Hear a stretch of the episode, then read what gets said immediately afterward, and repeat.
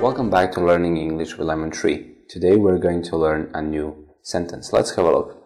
How are we going to kill time before the flight? How are we going to kill time before flight?